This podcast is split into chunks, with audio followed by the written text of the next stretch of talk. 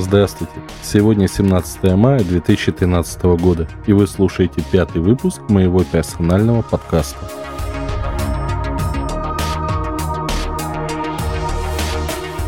К сожалению, работа мне не позволяла раньше заняться записью, но тем не менее это случилось. Итак, сегодня я планирую обсудить следующие темы. Вообще весь выпуск я планирую посвятить э, веб-фрилансу, своему опыту и рассказать несколько забавных историй. Первая тема сегодня будет про замечательную работу с Единой Россией, которая произошла со мной в 2008 году. Замечательная, конечно же, в кавычках.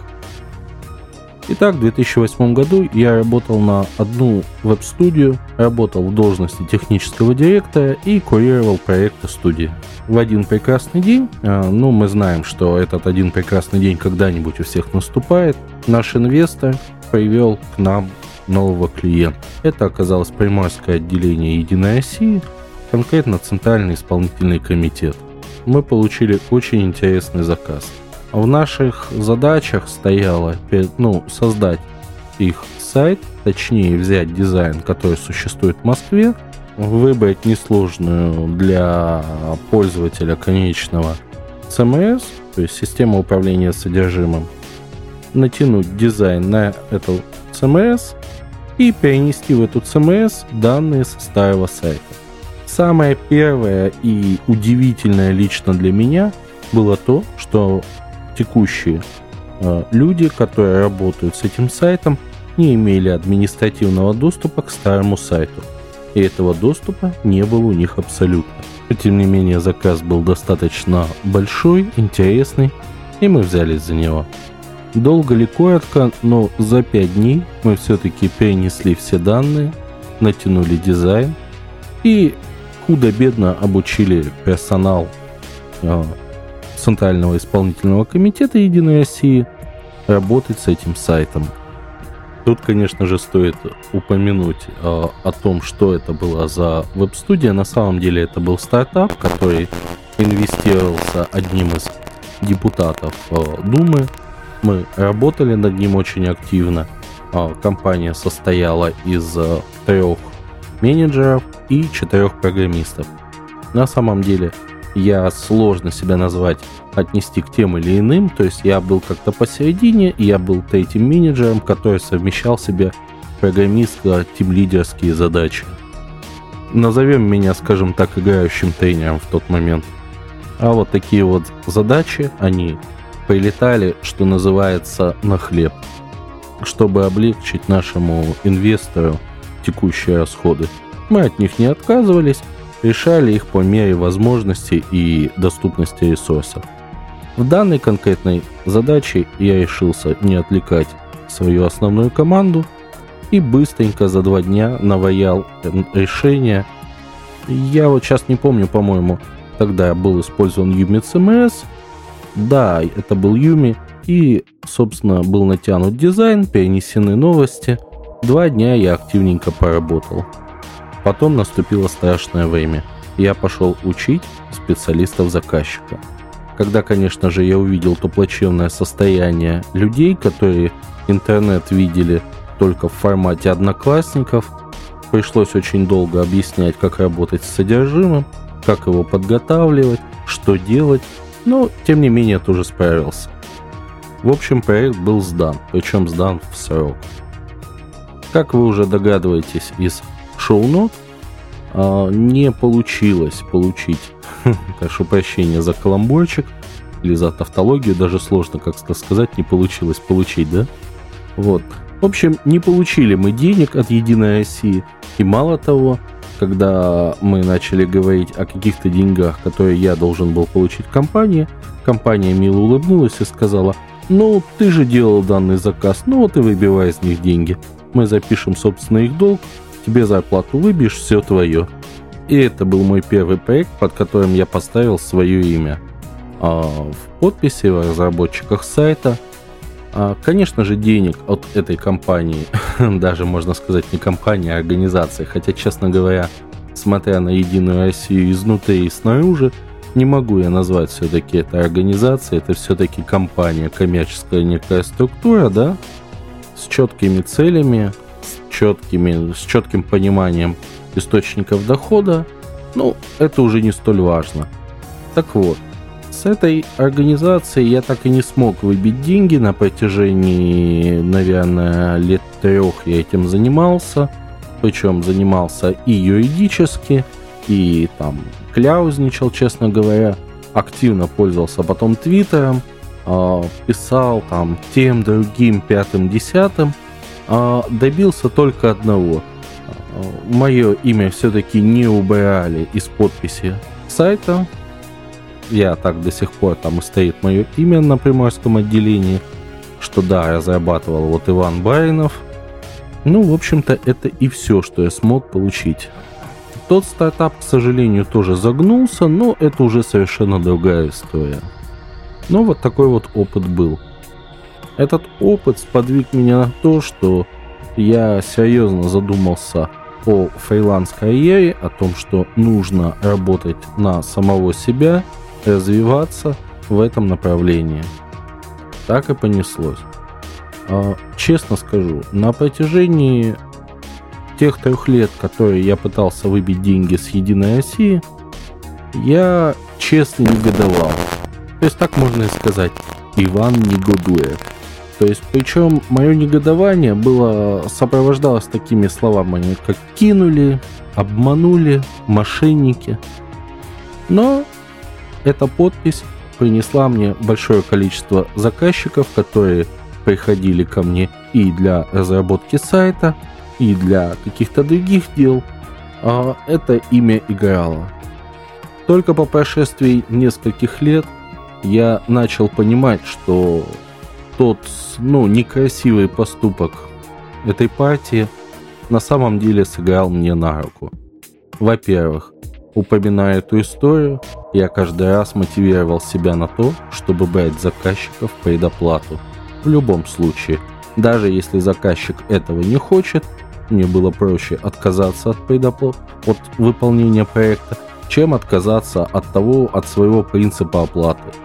Когда в очередной раз меня пытались убедить, я постоянно вспоминал эти это время, которое я тратил на выбивание денег, на те обещания, на те проблемы, на те звонки и все равно говорил, да, конечно, я вас понимаю, но работаю я только по такой схеме, если вам не нравится, найдите другого исполнителя, который будет работать без предоплаты. Компании некоторые уходили, и как потом выяснялось, так как рынок достаточно небольшой и все друг друга более-менее знают, а, ну, в 80% случаев компании, которые не хотели давать предоплат, не платили и после. Так получалось, ну, с моими коллегами, которые не хотели работать по предоплате. Точнее, скажем, даже не не хотели, а соглашались на условия заказчика. Вообще, защищенность фрилансера данных вопросах достаточно сомнительная. Начнем с того, что само по себе понятие фриланса – это некая работа, без, э, ну, скажем, без образования ее лица. А зачастую, конечно же, рекомендуют создать ИП, но давайте немножко углубимся в законодательные дебри, чтобы понять, что происходит. Начнем, пожалуй, с того, что юридическое лицо действительно нужно создавать. Если мы посмотрим в Уголовный кодекс, статью 171, которая гласит следующее. Незак... Статья 171 Уголовного кодекса Российской Федерации «Незаконное предпринимательство». Пункт 1. Осуществление предпринимательской деятельности без регистрации или, реги... или без лицензии в случаях, когда такая лицензия обязательна. Если это деяние причинило крупный ущерб гражданам, организации или организациям или государству, либо сопряжено с извлечением дохода в крупном размере. Ну, там наказание – Пункт 2 тоже деяния группа лиц, э, ну, в особо крупных размерах и т.д. и т.п. Вот. Есть такая статья в Уголовном кодексе.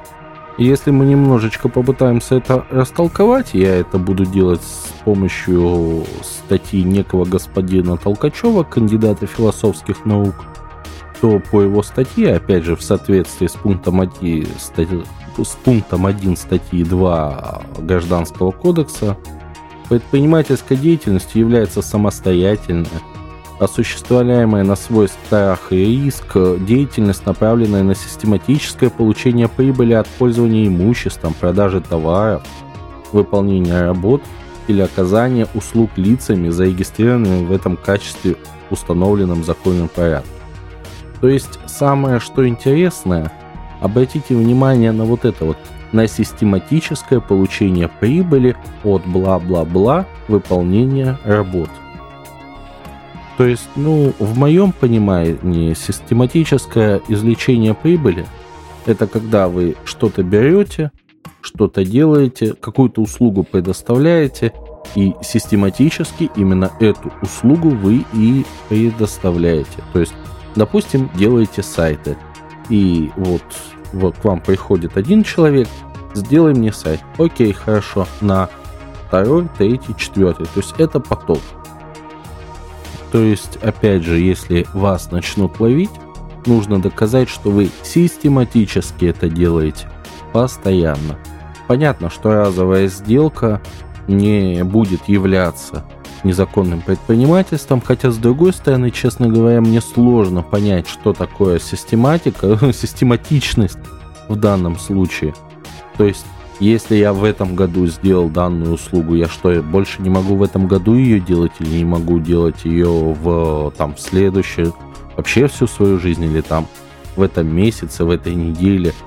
Ну, к сожалению, законодательство я не нашел в законодательстве комментариев относительно это и консультируясь с разными юристами, практикующими работу с, в том числе и с такими случаями в уголовном праве, я получил очень интересный такой, такой комментарий, что да, если в твоем договоре нету текста о том, что ты обслуживаешь, о том, что ты собираешься повторять какую-то услугу, то систематичность будет достаточно сложно доказать по причине того, что нету, ну, то есть в данном конкретном случае а, факта систематичности. Но если найдут такой же второй договор у тебя, у другого клиента, то это будет прямым доказательством твоей вины. Наказание, конечно, в таком случае очень неприятное для фрилансера, но сейчас точно скажу так, вот. А, значит, наказывается штрафом в размере до 300 тысяч рублей или в размере заработной платы или иного дохода осужденного за период до двух лет – либо обязательными работами на срок до 480 часов, либо арестом на срок до 6 месяцев. Если же переходим в пункт 2, то ну, группа лиц, либо извлечение в особо крупном размере дохода, то там уже все очень жестко. 100, от 100 тысяч до 500 тысяч рублей, ну и т.д. и т.п. От, ну и, соответственно, заключение от года до трех. Достаточно неприятные Э, неприятное наказание, которое э, вынести человеку, который зарабатывает свободным полетом на свою жизнь, будет, если не мало реально, то достаточно тяжело. Но это ладно. Опять же, вспоминая одного из своих заказчиков, который козырял уголовным кодексом, когда я пытался получить с них деньги. И он говорил, что да, вот, мы докажем, да, вот мы сделаем все для того, чтобы прокуратура смогла это доказать. А, реально, конечно же, они подали а, заявление, а, получили некую информацию правоохранительные органы. Я написал объяснительную. Ну, прокуратура честно сказала, что если кто-нибудь из ваших заказчиков придет с подобным же договором, то да, вы имеете шанс получить штраф. Если же таких заказчиков не будет, то данное дело будет закрыто из-за отсутствия состава преступления. В том случае, конечно, мне повезло.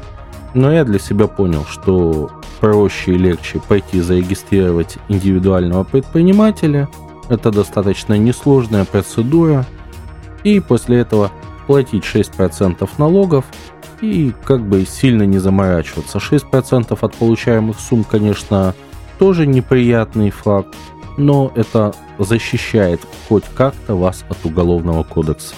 Ну, опустим наши законодательные дела, пойдем дальше. А в случае, если вы имеете индивидуального предпринимателя, либо у вас все-таки частный договор. А, да, кстати, я забыл еще сказать об одной вещи, что на самом деле договор можно составить таким образом, что вы являетесь сотрудником и выполняете работу по разовому трудовому договору. Образцы данных договоров можно найти в интернете достаточно несложно. Заполнить их тоже можно вполне грамотно, даже не сильно прибегая к помощи юристов.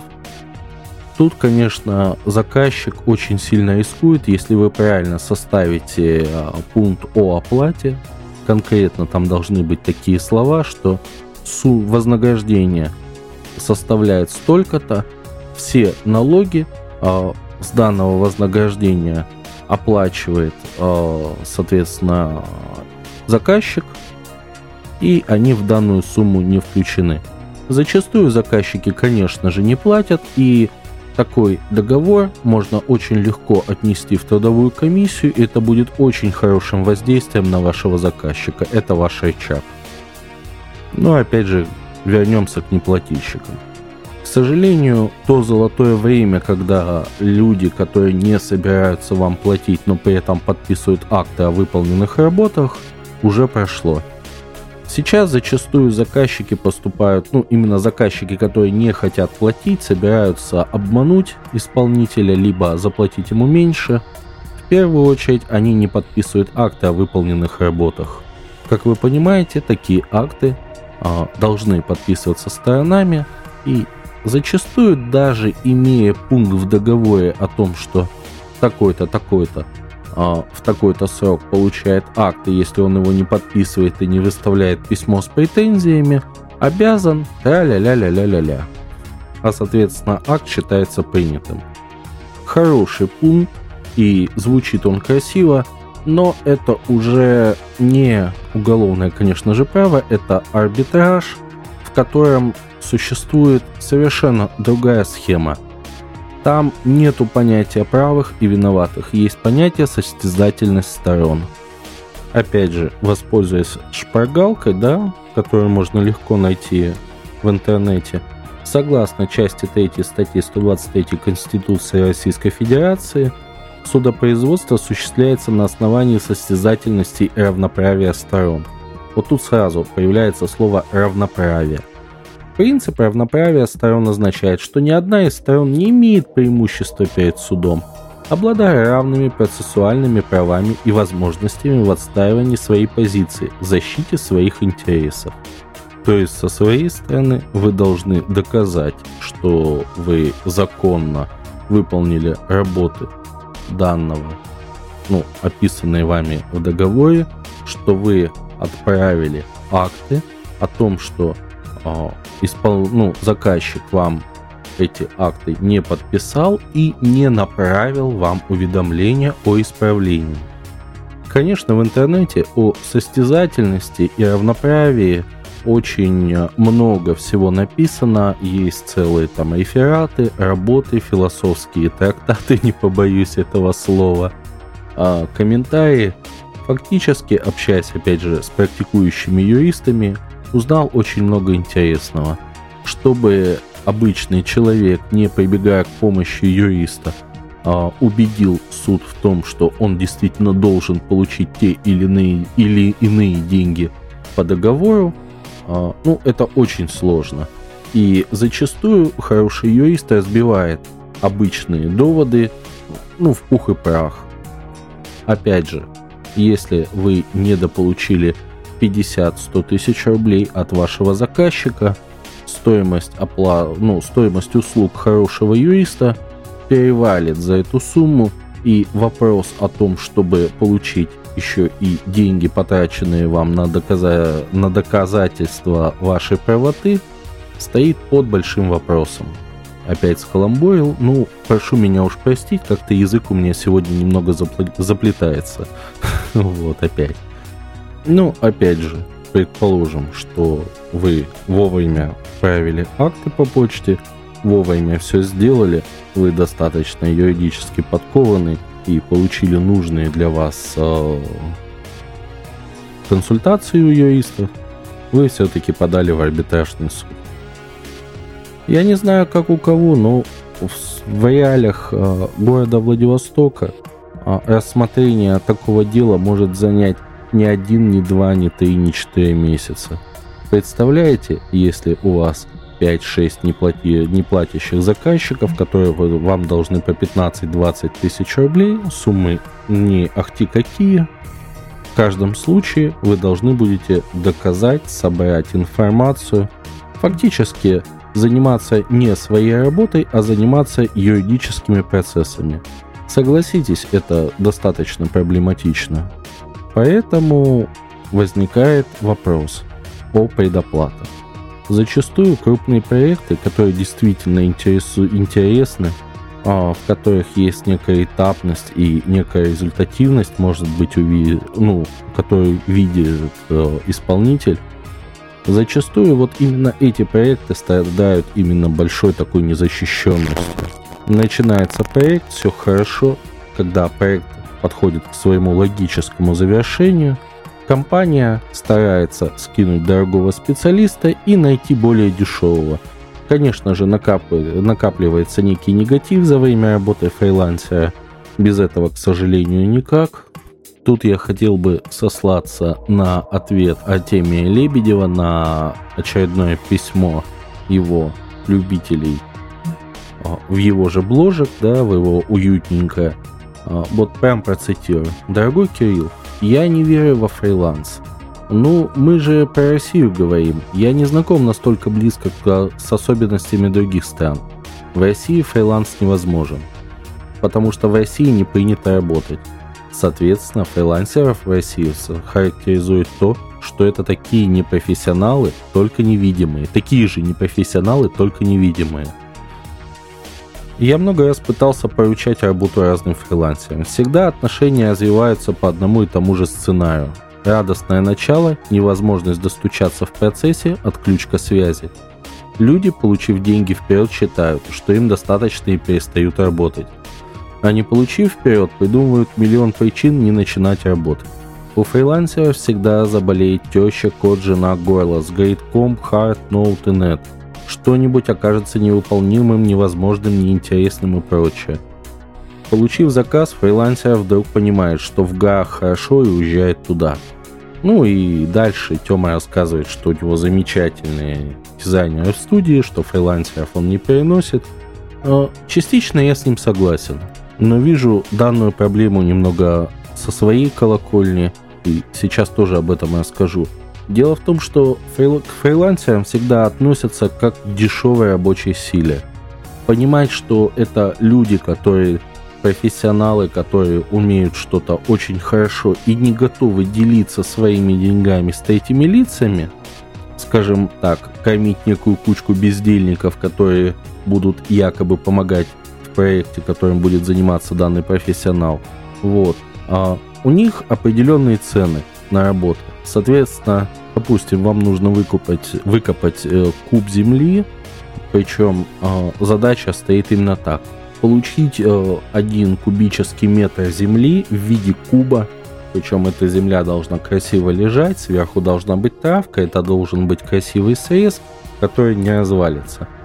Конечно же, можно обратиться просто к каким-то непонятным ребятам и сказать, что окей, ребята, давайте выкопайте мне куб земли. Они взяли лопаты, выкопали где-то куб земли, принесли, насыпали горкой. Но это не тот результат, который вы хотите. Есть и обратная картина. Да, приходят и говорят, что вот да, нужен этот куб, вырезается этот куб, достается, ставится. А, понятно, что цена данной работы будет совершенно разная. Так вот, к фрилансерам зачастую обращаются, чтобы те сделали работу профессионалов, но при этом сделали ее по цене, ну, скажем так, чернорабочих.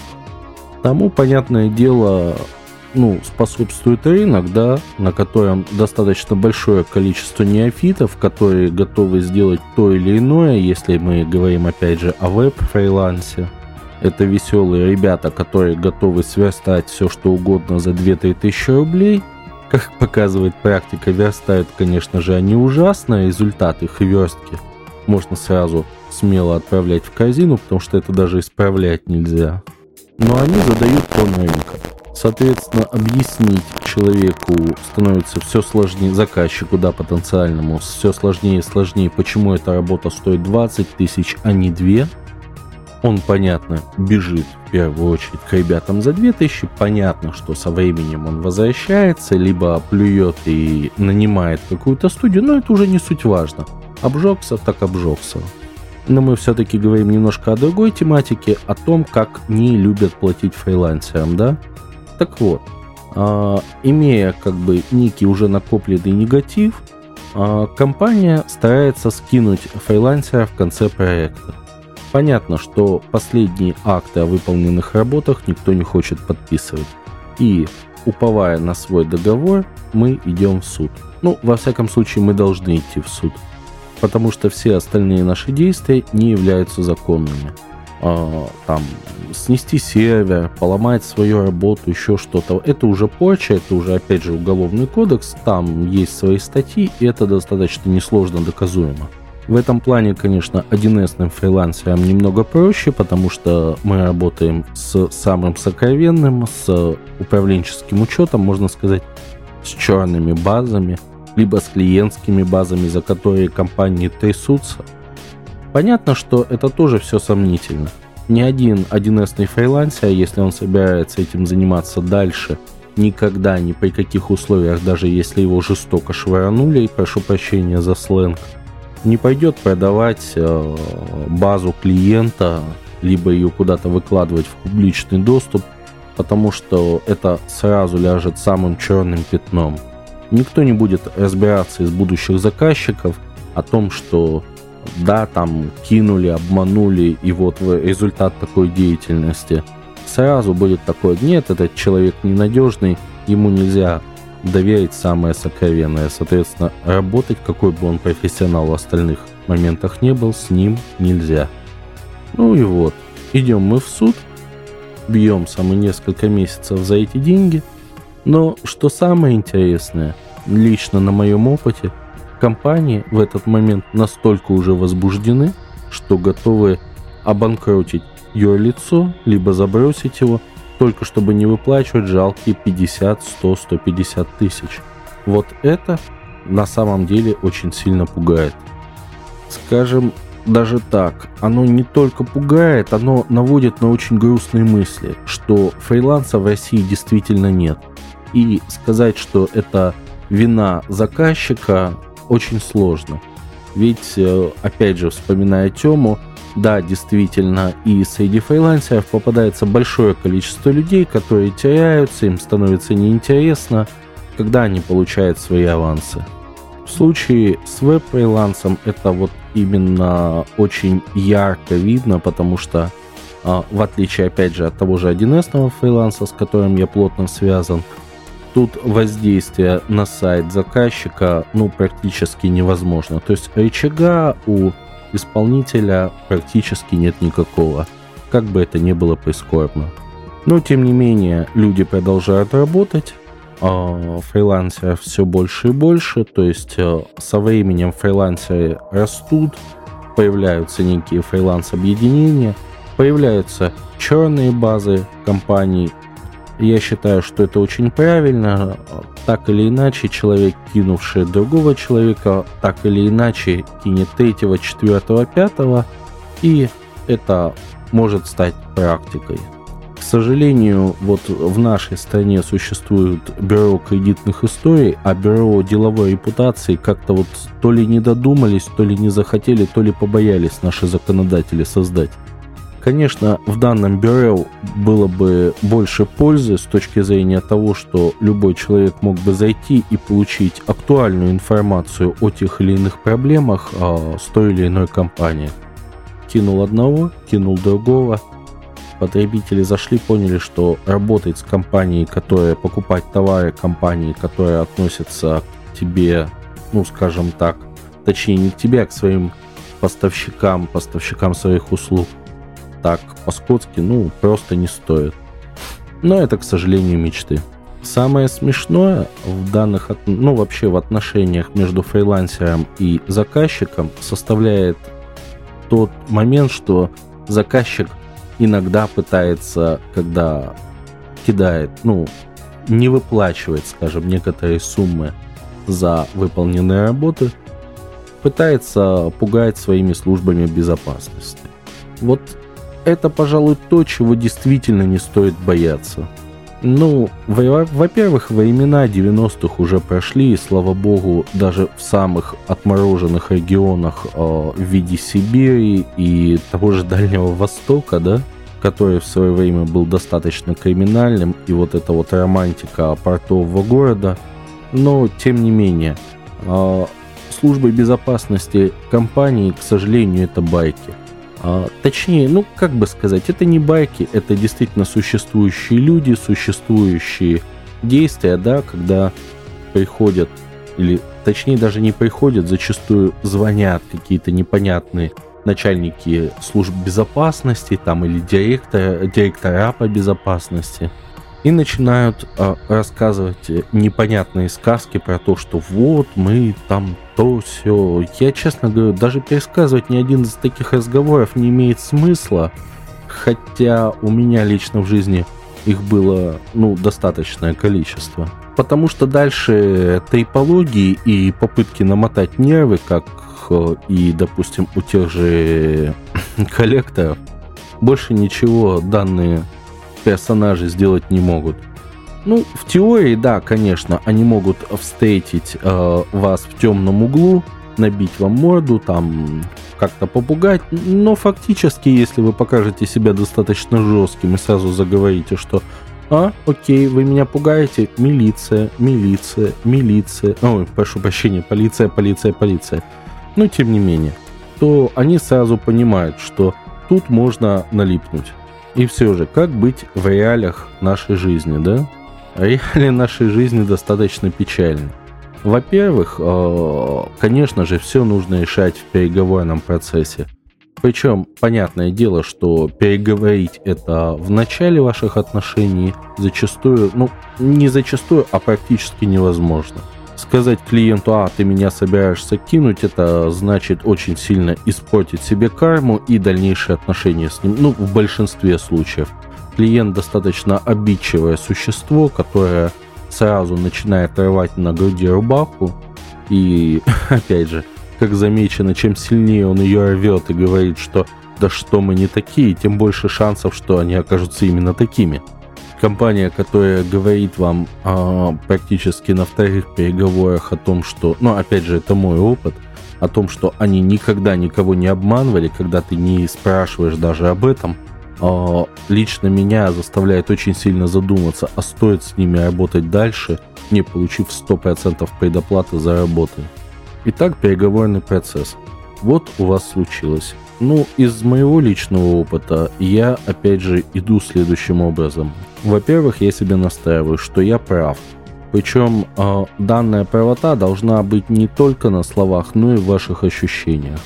Когда вы приходите общаться, и вы показываете то, что вы действительно правы, вы не жуете, не мямлите, то зачастую в таких случаях ну, если, опять же, руководство компании, с которой вы договорились, хоть чуть-чуть адекватно, а это можно было оценить на первичных переговорах, понимает, что, возможно, просто из принципа вы можете пойти до конца, и в отличие от вас им есть что терять, причем намного больше, чем вам.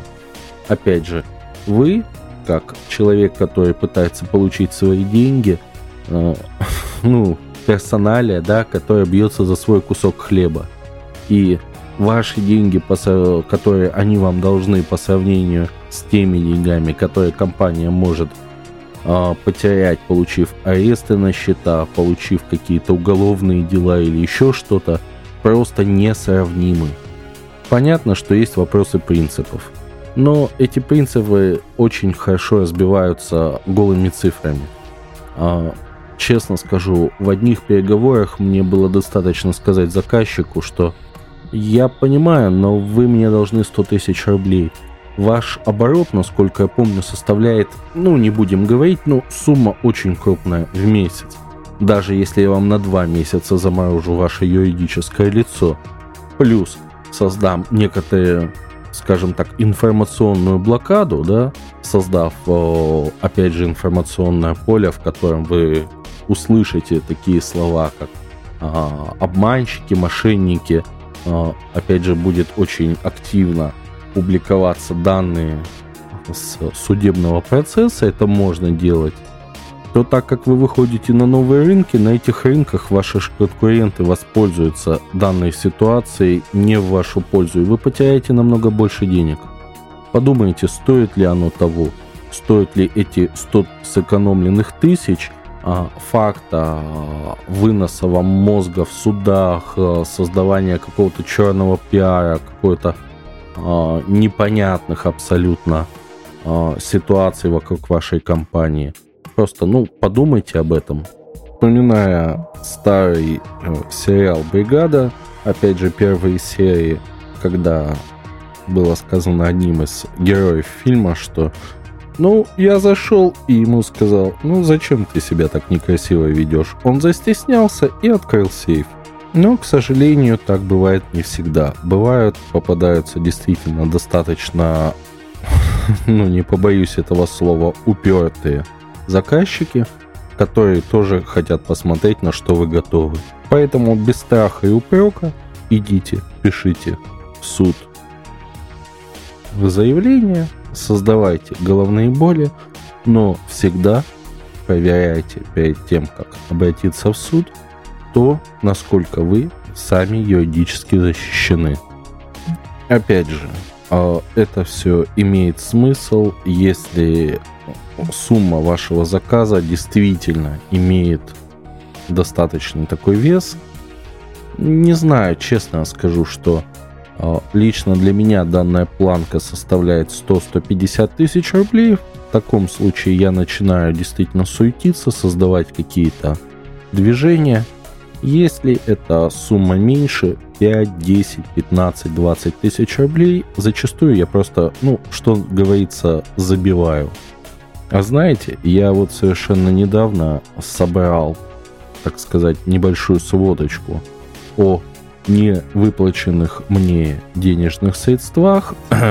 Казенный, конечно, такой язык, но тем не менее, а, Самое что интересное, я очень долго собирал эту информацию по своим ежедневникам, по своим записнушкам, по своим каким-то там а, документам. Благо, я стараюсь договора с компаниями хранить. Так вот, разными персоналиями на протяжении последних 7 лет мне было не выплачено в общей сложности 400, там, 420, по-моему, тысяч рублей – сумма достаточно ощутимая. А, конечно же, тут можно сказать, что, видимо, такой я работник, ну, не знаю, опять же, общаясь со своими коллегами, которые занимаются 1С фрилансом, фрилансом, связанным с вебом, у них а, картина на дистанции 5 лет примерно та же самая. 200, 300, 400 тысяч – это те деньги, которые не получает средний фрилансер с месячным доходом 100-120 тысяч рублей. Ну вот, собственно, совершенно недавно был замечательный пример а, некой торговой компании, которая обратилась ко мне и попросила написать для них, разработать для них сайт, причем сайт э, не совсем стандартный, то есть это некое ноу-хау, которое мне достаточно долго описывали. Но ребята решили совершить некий ход конем, который меня, честно говоря, повер, поверг в некое недоумение даже. А, после того, как мне 4 дня промывали мозги новой идеи, я и даже немного загорелся. Когда мы начали говорить уже серьезно о сумме, э, которая будет стоить данный проект. Я расписал его, указал, что вот-вот это первый, второй, третий этап, такое-то количество сторонних специалистов, которые нужно будет привлечь в группу. Представитель заказчика, опять же такой казенный язык, на самом деле один из директоров выдал э, фразу, которая меня повергла просто в шок. Небольшое отступление времен, я не помню, по-моему, 2000 или 9, да, по-моему, 2000 года слышал я ее в РБК от Максима Филомофицкого, на тот момент технического директора компании РБК Софт. А, а, когда к Артемию Лебедеву обратилось некое, скажем так, издание из, если я не ошибаюсь, Калуга или какой-то такой, знаете, подмосковный город. Ну, да, город, который находится рядом с Москвой, даже скажем так. С просьбой рассчитать стоимость э, разработки сайта. Темные специалисты, конечно же, посчитали, э, обработали первичные данные, выдали на гора некий ориентировочный результат – а, представители заказчика, да, в данном случае, по-другому их нельзя назвать, вот, а, сказали, что окей, хорошо, а давайте э, по бартеру рекламой. Ответ от э, студии Лебедева был в формате самого Артемия, да идите вы пип, вот, вот как-то так, то есть вот, вот такой вот пип прилетел к ребятам, они заразились какой-то гневной статьей, что типом того э, менеджеры у Артемия Лебедева зажрались, Артемий Лебедев зажрался, и вообще неадекватные люди, не обращайтесь к ним. Ну, интернет в тот момент еще не был настолько, э, скажем так, э, подверженным э, троллям и вообще не нес себе настолько тонкую а, структуру, поэтому поражали единицы. А, ну, большого а, резонанса, конечно, данный случай не, ну, не произвел, но специалисты в тех или иных областях об этой ситуации знали и рассказывали это как байки в курилке. Также этот заказчик мне сказал, что «О, отлично, хорошо, слушай, ну давай мы запустим проект и, в общем, вот от продаж в начале данного проекта ты получишь эту сумму. Если, конечно, проект пойдет. Ну, не пойдет, но извини, ничего не получишь. Я попытался, ну, мне, честно говоря, для меня это был шок, я давно такого не встречал. Я решил задать вопрос, опять же, этому директору, а как это будет назва- называться? Частичное инвестирование с последующим потерям инвестиционного пакета или как? На меня так э, он посмотрел, понял, что сам сморил, сморозил дуресть, пошел думать, ну и как-то потерялся. Ну вот такие вот забавные заказчики тоже попадаются, с ними приходится работать, объяснять им что-то. Э, на самом деле очень жалко, конечно, своего времени, которое тратишь на бесплотные какие-то общения, на какую-то постройку воздушных замков. Ну, а результата как бы ни, ни, никакого. Итак, я уже смотрю, что я приближаюсь к своей крайней отметке, э, заявленной в, своем подкасте, да, что там скоро уже будет 50 минут, как я пытаюсь э, рассказать про особенности э, фриланса и веб-фриланса в том числе. Я думаю, вам было интересно это послушать. Подписывайтесь на мой подкаст, рассказывайте своим друзьям в социальных сетях, комментируйте. Очень рад буду получить ваши э, фидбэки на сайтах. Опять же скажу, что запустился ikbainov.ru, на нем тоже есть данный подкаст. Плюс там есть э, некие мои статьи и некие мои проекты. Если вам будет интересно, заходите, конечно, буду очень рад вас там видеть. Все, услышимся в ближайшее время. Надеюсь, что так сильно меня не будет забирать работа. Все, был рад с вами пообщаться. Это с вами был Иван Байнов. До свидания.